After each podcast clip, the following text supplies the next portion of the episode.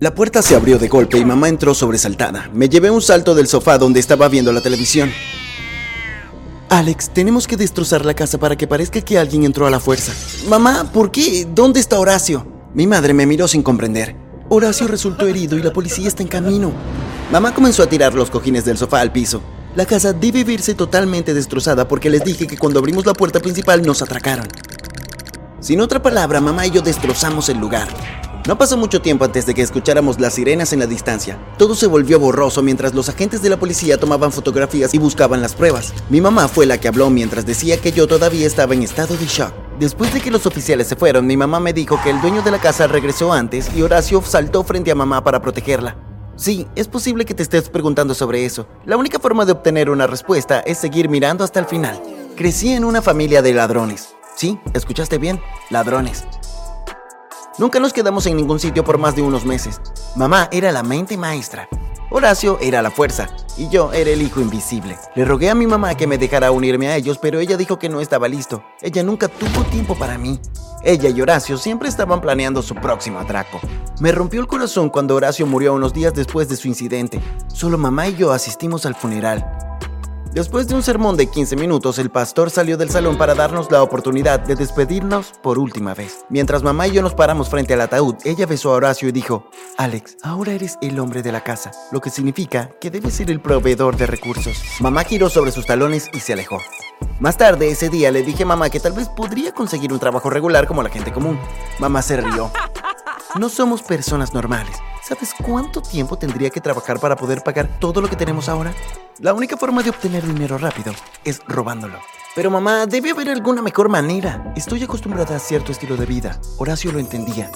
Que Dios lo tenga en su gloria.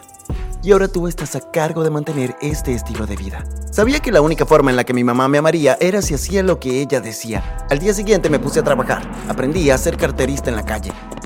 Luego empecé a robar en minimarts y a estafar vendedores ambulantes. No traje tanto dinero como mamá esperaba, ya que le di un poco y me guardé un poco para mí, sin que ella lo supiera. Pero con cada atraco traje más y mamá me prestó más atención. Aquí tienes, mamá. Le dije una tarde mientras le daba su parte del dinero. Mamá me dio un beso. Te amo mucho. Yo también te amo, mamá. Mamá sonrió y se alejó. Esto nunca había sucedido antes en todos mis 17 años de vida en la Tierra. Mamá nunca me había dicho que me amaba. Se sintió como una descarga de adrenalina y supe que tenía que mejorar mis robos. Finalmente, dejé la escuela para convertirme en un ladrón de tiempo completo. Fui a la parte más rica de la ciudad y monitoré cada casa y el movimiento de cada familia. Irrumpí en alguna de esas casas, pero no vacié las cacas fuertes. Tomé lo suficiente como para que no supieran que habían sido robados. No quería llamar la atención sobre mí. Siempre usaba guantes y una máscara de tela negra. Una noche, mientras salía por la ventana de una de las casas que acababa de robar, escuché un ruido detrás de mí y me quedé paralizado en el acto. A través de la luz de la luna que rebotaba en las paredes de la habitación, vi a una chica que parecía de mi edad. Caminó hacia mí y luego se detuvo cuando escuchamos una puerta abrirse y cerrarse, seguida de un hombre gritando su nombre. Jessica, ya estamos en casa. Tío Derek, ven rápido. Vi a alguien salir corriendo por el pasillo, gritó la chica. El miedo se apoderó de mi corazón cuando dos personas pasaron corriendo por la habitación en la que estábamos. Antes de que supiera lo que estaba pasando, la chica me quitó la máscara de la cara. Salté por la ventana hacia el aire frío de la noche y escapé. Salté a mi auto y manejé algunas cuadras para asegurarme de que no me siguieran. Ella no vio mi cara, ¿cierto? Temprano en la mañana siguiente miré a los canales de noticias para ver si había alguna noticia sobre lo que había sucedido la noche anterior. Me sentí aliviado cuando no vi nada al respecto, pero vi un informe de noticias de que un diamante raro estaría en exhibición en la fiesta anual en blanco y negro de Divide. El reportero afirmó que era la primera vez que se realizaba la fiesta en esta localidad. Se mostró una foto de la familia antes de que contaran la trágica historia del fatal accidente automovilístico del señor y la señora Divide. Toda su propiedad quedó en manos de su única hija, Jessica Divine. Miré la foto de cerca. Jessica era la chica que me había quitado la máscara. Necesitaba hacerme amigo de Jessica si quería que mi plan funcionara. Lo primero que hice fue hacerme algunas identificaciones y pasaportes falsos para mí. El costo del diamante raro se estimó en 30 millones de dólares. Y tenía que tener un plan de escape si las cosas no salían como esperaba. Mantuve mis ojos puestos en Jessica, pero ella siempre estaba rodeada de guardaespaldas. Una noche mientras vigilaba la casa de su tío, vi a Jessica salir por la ventana, correr por la calle a la distancia de dos casas y subirse a un coche. Sabía que nunca volvería a tener otro momento como este. La seguí y vi que entró en una pizzería. Esperé hasta que aparcó, caminé y entré para estacionarme en el aparcamiento. Rápidamente inspeccioné el restaurante y encontré a Jessica sentada, ella sola en una mesa. Todas las demás mesas estaban llenas, así que después de ordenar mi pizza me acerqué a su mesa. Hola, ¿te importa si me siento? No, para nada, por favor siéntate. ¿Comes aquí a menudo? Estoy un poco nervioso porque normalmente soy una criatura de hábitos y nunca antes había comido aquí. He comido aquí algunas cuantas veces con mis padres. No, no te preocupes, la pizza es realmente buena. Me reí nerviosamente. Es bueno saber eso. Por cierto, me llamo Alex. Le extendí la mano y ella me la estrechó. Soy Jessica. Durante el resto de la noche, Jessica y yo charlamos como si fuésemos viejos amigos. De repente, miró el reloj de la pared, jadeó y rápidamente recogió su abrigo y su bolso. ¿Qué ocurre? Tengo que estar en casa antes de las 12. ¿Temes convertirte en una calabaza o algo así? Me reí. Me miró seriamente. Si no estoy en casa antes de que llegue mi tío, estoy acabada. Vi como rápidamente anotaba su número en una servilleta. Me la entregó y salió corriendo de la pizzería como si estuviera en llamas. Metí la servilleta en mi bolsillo y salí de la pizzería. Durante las siguientes tres semanas, Jessica y yo nos escabullimos juntos cuando ella no tenía que asistir a eventos públicos previos a la fiesta de blanco y negro de The.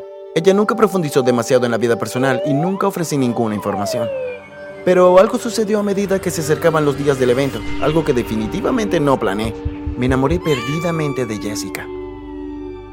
Sí, sí sé que suena un cliché, pero nunca había conocido a nadie como ella. Era divertida, inteligente y le encantaban los videojuegos. ¿Qué más podía pedir un chico? Quería complacer a mamá y recibir su amor, pero tampoco quería perder a Jessica. Entonces, ¿te unirás a mí esta noche en el evento? Creo que es hora de que te presente a mi tía y a mi tío. Seguro, ahí estaré. Solo espero no avergonzarme a mí mismo. Jessica se rió. Ya te has ganado mi corazón. Estoy segura de que harás lo mismo con el de ellos. Jessica y yo hablamos un rato más antes de colgar el teléfono. Mientras sacaba mi ropa y herramientas para prepararme para el evento, sentí mi corazón pesado. Me senté en la cama y sostuve mi cabeza entre mis manos. No podía seguir adelante con esto. Aproximadamente una hora antes del evento, llamé a Jessica y le dije que tenía una emergencia con mi mamá y le pregunté si podía encontrarme con su tía y su tío en otro momento. Ella fue muy comprensiva y dijo que si la necesitaba que simplemente la llamara. Solté un suspiro de alivio mientras exhalaba profundamente después de colgar el teléfono. Alrededor de la medianoche, mamá entró corriendo a mi habitación y me desperté de un sobresalto. Encendí la lámpara de la mesa de noche y mi mamá puso algo en mi mano. Era el diamante raro. Alex, necesito que escondas esto por mí. Devolví el diamante a la mano de mi mamá. No quiero tener nada que ver con esto. Son momentos como estos en los que realmente extraño a Horacio. Lo había hecho sin que yo tuviera que pedírselo dos veces. Suspiré. Mira, mamá, simplemente no quiero tener nada que ver con esto, ¿está bien? Déjame adivinar. Esto es por la pequeña señorita Jessica DeVille. ¿De verdad pensaste que no me enteraría de ustedes dos? No puedo creer lo débil que eres. Déjame adivinar. Ella es el amor de tu vida. ¿Crees que Horacio y yo no dejamos corazones rotos donde quiera que íbamos? Esconde el diamante. Fin de la discusión. Mamá salió de la habitación. Después del evento de blanco y negro me sentí muy culpable al día siguiente cuando Jessica me contó todo sobre el robo. Sabía que necesitaba quitarme el diamante de las manos lo antes posible. Mamá me obligó a colocarme en una posición en la que no quería estar. Sabía que si Jessica se enteraba de que estaba involucrado nunca volvería a hablarme. Esa noche le dije a mi mamá que organizara una subasta privada para deshacerse del diamante al día siguiente. Solo quería dejar atrás esta ciudad y todos los recuerdos que tenía con Jessica. La noche de la subasta, mamá me tomó por la mano. No te preocupes, Alex. Este será nuestro mayor botín hasta ahora. Horacio se habría sentido orgulloso. Los subastadores llegaron en aviones privados, jets y helicópteros rodeados de sus guardaespaldas. Se les permitió ver y probar el diamante antes de que comenzara la subasta. Cuando por fin comenzó la subasta fue muy intensa. 20 millones, 25, 30 millones. Ofrezco 50 millones de dólares dijo una voz en la parte trasera de la habitación. Se escucharon murmullos entre la pequeña audiencia. Se va a la una, se va a las dos. Vendido por 50 millones de dólares. La persona que salió de la parte trasera de la habitación era Jessica. Hola, Alex. ¿Sorprendido de verme? Por favor, traiga su dinero a la parte trasera de la habitación para que sea contado. Jessica se rió. ¿De verdad crees que voy a pagar por algo que me robaste, al igual que tu familia me robó a mis padres? Primero que nada, ¿de qué estás hablando? Yo no te robé nada y... Cállate chilló Jessica con las manos apretadas. Los subastadores comenzaron a irse al darse cuenta de que algo estaba a punto de suceder. Tu madre y Horacio mataron a mis padres en un accidente automovilístico. Golpearon el auto de mis padres en una intersección y el auto fue arrollado. Desafortunadamente para mí sobreviví. Pero recordé la matrícula y fue rastreada hasta tu familia. ¿De verdad crees que no sabía quién eras la primera noche que nos conocimos? El cazador se convirtió en la presa. Ahora te tenemos a ti y a tu madre con las manos en la masa por el diamante. Y tengo una última cosa que decir. arréstenlos. La policía invadió la casa de subastas. Mis ojos buscaron frenéticamente a mi mamá, pero no se le veía por ningún lado. Me abrí paso entre la multitud y corrí a través de todos los almacenes abandonados en el lote. No fue difícil perder a la policía, ya que las sombras de los almacenes daban con gran cobertura. Sabía que estacionar en el almacén no era una buena idea. Me alegró haber confiado en mis instintos y haber estacionado a unas cuadras de distancia. Sabía que a estas alturas los agentes me estarían esperando en casa. Hice un viaje al cementerio para recoger los ahorros que había guardado y así con mi identificación y pasaportes falsos, mi escondite estaba enterrado detrás de la lápida de Horacio en un recipiente de metal. Tomé todo rápidamente y me fui al aeropuerto para tomar un vuelo a cualquier parte. Al llegar al aeropuerto evité las cámaras y traté de actuar como si mi corazón estuviera acelerado. Sonreí mientras pagaba un boleto e incluso entablaba una conversación cortés. Compré un sombrero y unas gafas de sol en una de las tiendas del aeropuerto que usé mientras esperaba la salida de mi vuelo. Justo cuando mi vuelo fue anunciado, noté que alguien le mostraba una foto mía al guardia y señaló en mi dirección. Mientras el guardia caminaba hacia mí, me volví en la dirección opuesta. El guardia rápidamente pidió refuerzos y no pasó mucho tiempo antes de que me inmovilizaran en el suelo y me esposaran.